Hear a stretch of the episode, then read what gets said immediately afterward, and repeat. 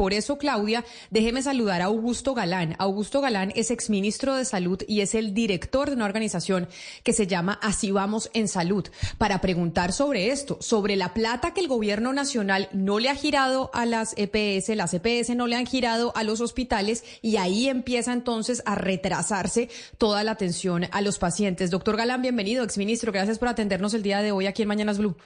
Muchas gracias, Camila. Un saludo muy especial. Muchas gracias por esta invitación y un saludo a la audiencia. Doctor Galán, ¿qué sabemos de ese dinero que no le ha desembolsado el gobierno nacional a las EPS y el impacto que esto tiene sobre la atención a nosotros los ciudadanos en salud? Pues yo, yo quisiera resumir con una frase que no es mía, sino de Augusto Acosta, pero que me parece que es muy válida. O sea, si la pregunta es si la ADRES le debe al sistema de salud una plata, la respuesta posiblemente es no, porque la ADRES maneja un presupuesto, maneja un presupuesto establecido y definido por el Ministerio de Hacienda y por el Presupuesto General de la Nación y las cotizaciones, etcétera, etcétera y la ADRES administra ese presupuesto y ejecuta y hasta ahora ha hecho una ejecución adecuada de esos recursos. Si la pregunta es, ¿el Estado colombiano le debe una plata al sistema de salud, unos dineros y unos recursos? La respuesta es sí. Y esa es la parte central de la discusión. Eh, eh, digamos, esto es una cadena que arranca por el desembolso de los recursos y si los recursos son insuficientes en la fuente, pues la cadena se va a ver afectada. No solamente las CPS, como ustedes lo han dicho, sino las instituciones prestadoras y los proveedores de insumos, eh, medicamentos, etcétera, etcétera. Doctor Galán, esta diferencia que hace usted, usted dice, la ADRES no le debe plata a la CPS porque la ADRES tiene un presupuesto y lo ha ejecutado de manera adecuada. Pero usted dice, el Estado colombiano sí le debe plata a las empresas prestadoras de salud y eso tiene unas consecuencias en la atención que recibimos nosotros los ciudadanos. Esa plata que le debe el Estado colombiano a estas empresas prestadoras de salud, ¿por qué no se ha pagado? A ver, porque es que el tema es que no se ha hecho un cálculo adecuado de cuánto nos cuesta el plan de beneficios en salud integral, progresista, todo lo que queramos. Es un plan muy amplio, eh, el plan de beneficios, eh, y ese plan nos está costando más de lo que está presupuestado para atenderlo. Esa es una realidad. El ejemplo de eso, Colombia eh, con, con dólares comparables, digamos, por poder adquisitivo del dólar para que esto sea adecuado, eh, gasta al año 1.200 dólares por ciudadano al año. Eso es lo que tenemos dispuesto desde el presupuesto por ciudadano al año en la totalidad, no solo el sistema general de seguridad social, sino esto incluye la totalidad de lo que gastamos en salud. 1.200. Con eso atendemos un plan de beneficios muy amplio, que quizás es igual o más amplio que el que atienden muchos países europeos cuyo promedio de gasto per cápita anual es de 4 mil dólares per cápita. Eh, ahí esa es una discusión que no hemos dado con suficiencia. Hay un principio que está en la Constitución y que lo plantea la sentencia T760 de la Corte sobre el tema de salud, y lo reafirma la sentencia C-313 que le dio la constitucionalidad o que estableció como constitucional la ley estatutaria, que es el principio de progresividad. Eh, ese principio no lo hemos desarrollado adecuadamente en el país y esa es la discusión de fondo. Exministro Galán, yo lo que le estoy entendiendo es que usted advierte que hay un serio problema de caja, un problema financiero de las EPS, hay una brecha muy grande entre las obligaciones presentes y los ingresos futuros. Y yo le quiero preguntar, pues, ¿qué deberían hacer las EPS para sobrevivir, para seguir atendiendo en la medida de lo posible a la gente? Que lo primero que uno empieza a recortar, eh, a recortar o a quitar en un problema de caja como el que usted advierte. Pues mira, ese problema de caja, Sebastián, no es un tema nuevo ni de este gobierno. Eso hace parte de ese problema de fondo del cual se desprende lo que como consecuencia termina en un problema de caja. Porque si los servicios que tenemos que prestar nos cuestan más y la unidad de pago por, por capitación no es suficiente para atender adecuadamente esos servicios, pues ahí se van acumulando unas deudas hasta que llega a los problemas de caja que hoy tenemos. Ahora, la coyuntura se ha agravado, digamos, esto ya lo vivimos, esta situación de crisis financiera fue la que desembocó en la, en la declaratoria de emergencia social del 2009, que la Corte Constitucional declaró inexequible, pero que autorizó o se, o se lograron obtener unos recursos que le dieron alivio en ese momento al sistema de salud. Eso ya lo vivimos. Lo volvimos a vivir cuando se igualaron los, los planes de beneficio en el 2014-2015 como producto de la ley estatutaria y darle cumplimiento a la sentencia T760. Allí hubo un incremento eh, eh, eh, de recursos que, que, eso también hay que reconocerlo. El Estado colombiano ha hecho un esfuerzo muy grande a lo largo de estos 25 años para llevar el nivel de gasto al nivel que hoy lo tenemos, pero eso todavía sigue siendo insuficiente.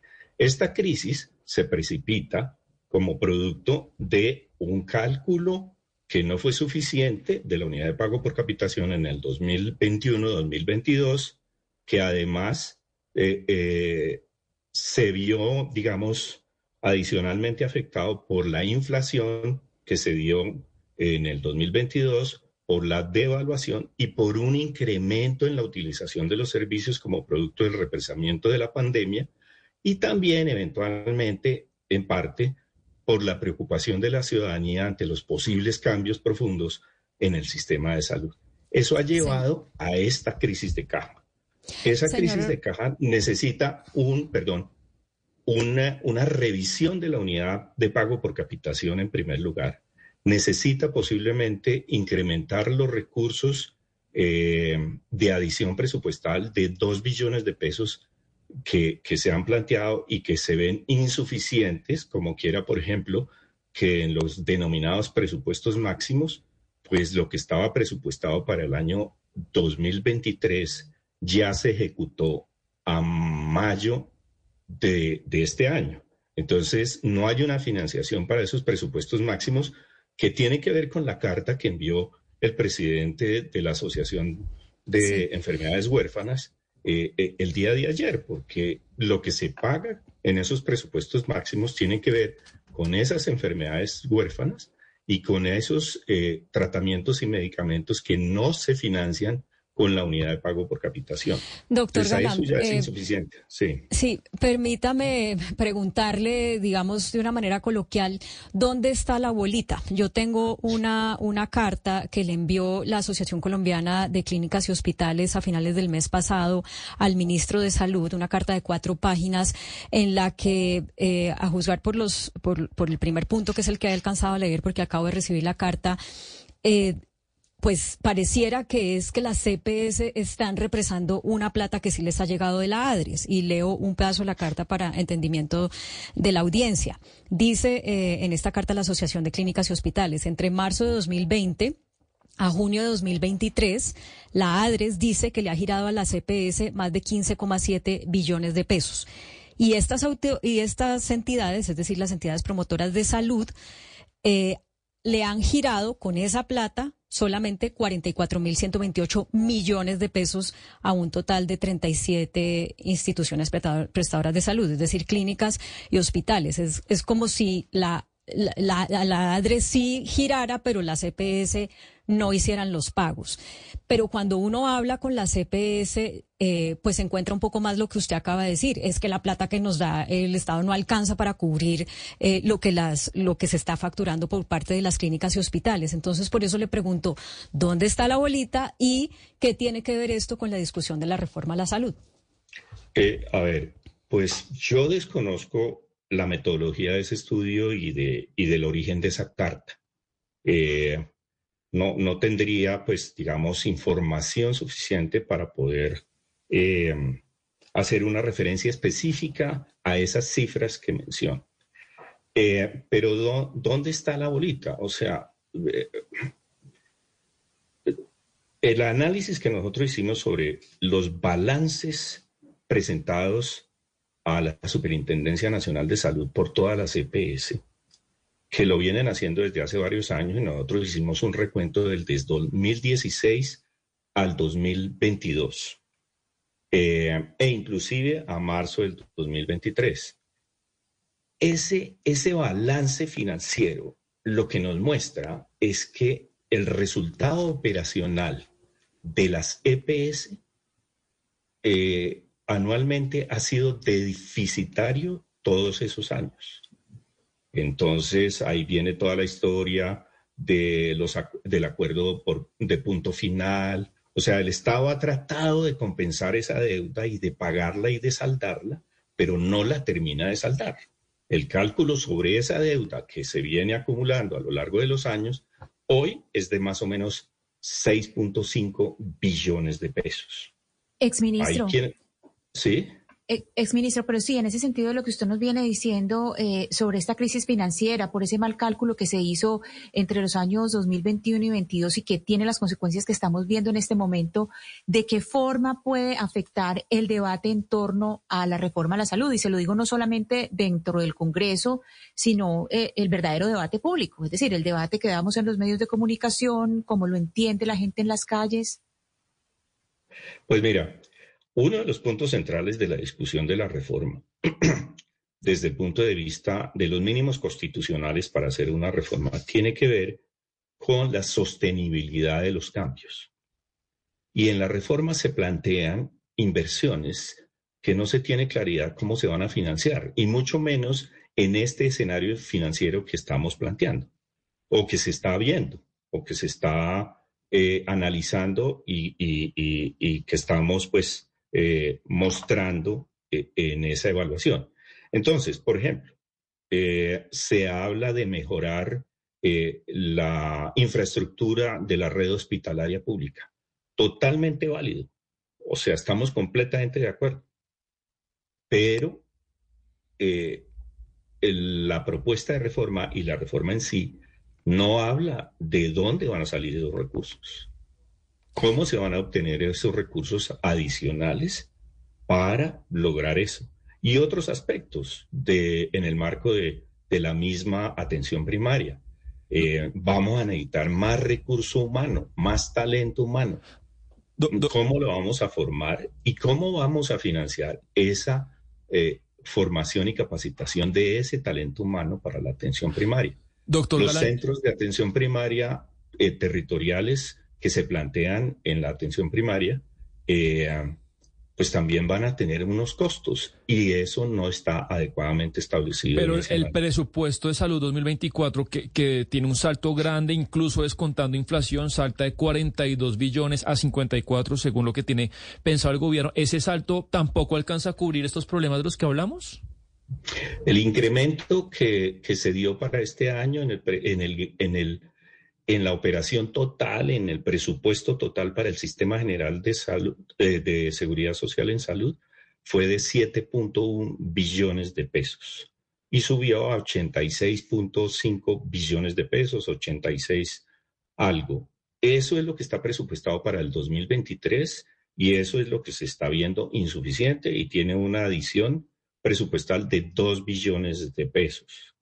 Eh, eh, como le digo, el Estado colombiano ha hecho un esfuerzo significativo eh, y, a lo largo de la historia, lo mostramos en el estudio, eh, los incrementos han sido tan importantes como quiera que en el 2020, en el, en el 1993, el gasto público en salud era el 2.6% del, del PIB, del Producto Interno Bruto, y hoy eh, el gasto público en salud llega, bordea los seis puntos, está como en el 5.8% del Producto Interno Bruto. Y el gasto total ¿sí? Pero mire, doctor Galán, de eso que usted dice del presupuesto, incluyéndolo en el, en el 2024 y cómo si hemos aumentado la partición que hemos hecho para, para la salud, el gran interrogante sobre eso que estamos discutiendo, que es la pregunta que, que queda sobre la mesa es si el Estado colombiano y el ministro de Salud, el ministro de Hacienda y el gobierno no le responde a la CPS sobre esa plata que el Estado les debe porque les debe esa plata. Hay EPS que incluso internamente están diciendo hasta septiembre logro mantener este bus andando si no me pagan. ¿Qué sucede si no les pagan? ¿Qué sucede si el Estado y, el, y este gobierno dice, oiga, no, no les voy a pagar? Pues que se sobrevendría una crisis muy significativa porque no habría con qué atender a los requerimientos de la población y las expectativas de la población y un plan de beneficios que está planteado en la normatividad y que se debe cumplir. Entonces, eh, lo que ha ocurrido a lo largo de la historia del sistema es que de alguna manera los gobiernos de turno han obtenido unos recursos adicionales que han permitido que pasemos año a año. Pero vuelvo al punto inicial. No hemos resuelto el problema de fondo. Y el problema de fondo es determinar eh, si estamos en esta sociedad colombiana, un país de economía media, en la capacidad suficiente de financiar un paquete de beneficios tan integral y amplio como el que tenemos. Y si lo vamos a hacer, ¿con qué recursos lo vamos a hacer? Ese es un propósito de esta sociedad. Nos lo hemos planteado, todos lo queremos, ese plan de beneficios. ¿Cómo lo vamos a financiar? Es la discusión que tenemos que dar, no solamente con el gobierno, sino dentro de la sociedad, porque habrá que tomar priorizaciones y definir prioridades dentro de ese paquete de beneficios. Eh, y seguramente vamos a necesitar recursos adicionales que se han pedido desde hace tiempos. Hay un estudio del 2014-2015 de la Universidad eh, de Antioquia en donde esencialmente dijo lo mismo que estamos diciendo ahorita. Colombia ha hecho un esfuerzo grande, pero los recursos de ese esfuerzo todavía no son suficientes para financiar ese paquete de beneficios. O sea, ese es el tema central. Claro, y esa es la gran discusión que se debe dar, como usted lo dice, exministro Augusto Galán, aquí en el país. Y no sé si esa discusión realmente esté dentro de la reforma a la salud, porque esa reforma a la salud busca que incluso el paquete sea mucho más amplio a la hora de tener beneficios por parte de la ciudadanía. Doctor Galán, mil gracias por estar con nosotros aquí en Mañanas Blue. A ustedes, Camila, muchas gracias y muchas gracias por tratar este tema que a veces es un tanto complejo y un tanto difícil de entender y de explicar.